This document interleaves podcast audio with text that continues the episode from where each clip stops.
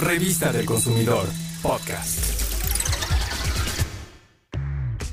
¿Te imaginas que un hobby o pasatiempo favorito te haga ganar una medalla de oro en tus primeros Juegos Olímpicos? Eso le pasó a María Espinosa, campeona olímpica en Taekwondo. Escuchemos cómo empezó su historia.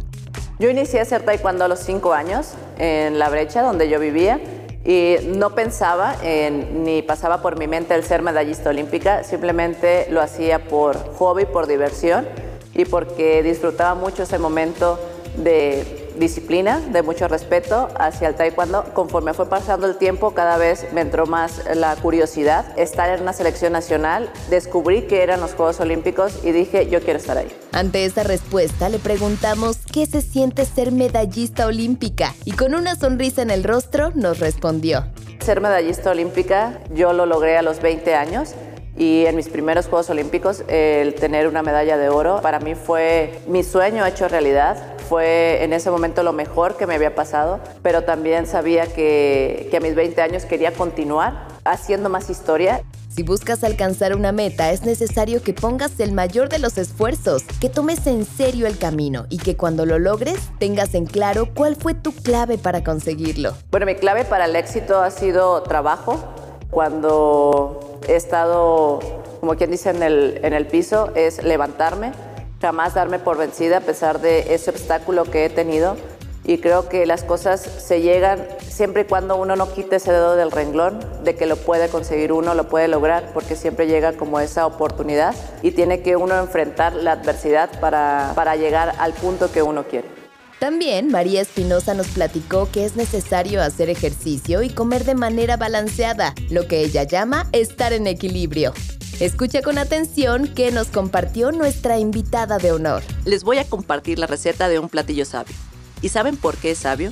Porque es una comida muy completa, ya que tiene proteína, verduras, carbohidratos y un sabor delicioso. Vamos a iniciar con la preparación de nuestro pescado en salsa de cascabel. Primero vamos a hacer nuestra salsa. Esta salsa es asada, por lo que en un comal hay que asar los jitomates, los tomates verdes, los chiles de cascabel, un par de dientes de ajo y cebolla. Ya cuando estén asados, los llevamos a la licuadora, agregamos sal y pimienta y procesamos hasta que la salsa se vea homogénea.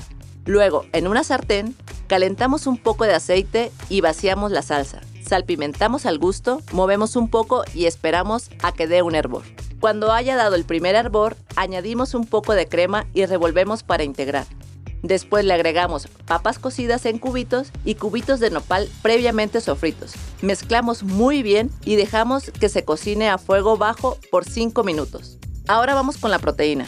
En una sartén calentamos un poco de aceite, ponemos nuestro pescado y salpimentamos al gusto. Esperamos alrededor de 5 minutos a que se cueza y lo volteamos para que se cueza del otro lado. Una vez listo nuestro pescado, retiramos del fuego y ponemos el filete en un plato. Lo cubrimos con salsa, espolvoreamos un poco de queso fresco encima y está listo nuestro pescado en salsa de cascabel. Todos los ingredientes que se utilizan en este platillo sabio los encuentras fácilmente en el mercado. Para que vean los ingredientes completos y las cantidades exactas, los invito a consultar la revista del consumidor número 555. Anímate a cocinarlo, es delicioso y rapidísimo de hacer. Mantente saludable, haz ejercicio y lleva una dieta rica en frutas, verduras, proteínas, fibra y grasas buenas. Soy María Rosario Espinosa, triple medallista olímpica en Taekwondo y entrenadora de la Selección Nacional de Para Taekwondo. Nos escuchamos después. Hasta la próxima. Revista del Consumidor, podcast.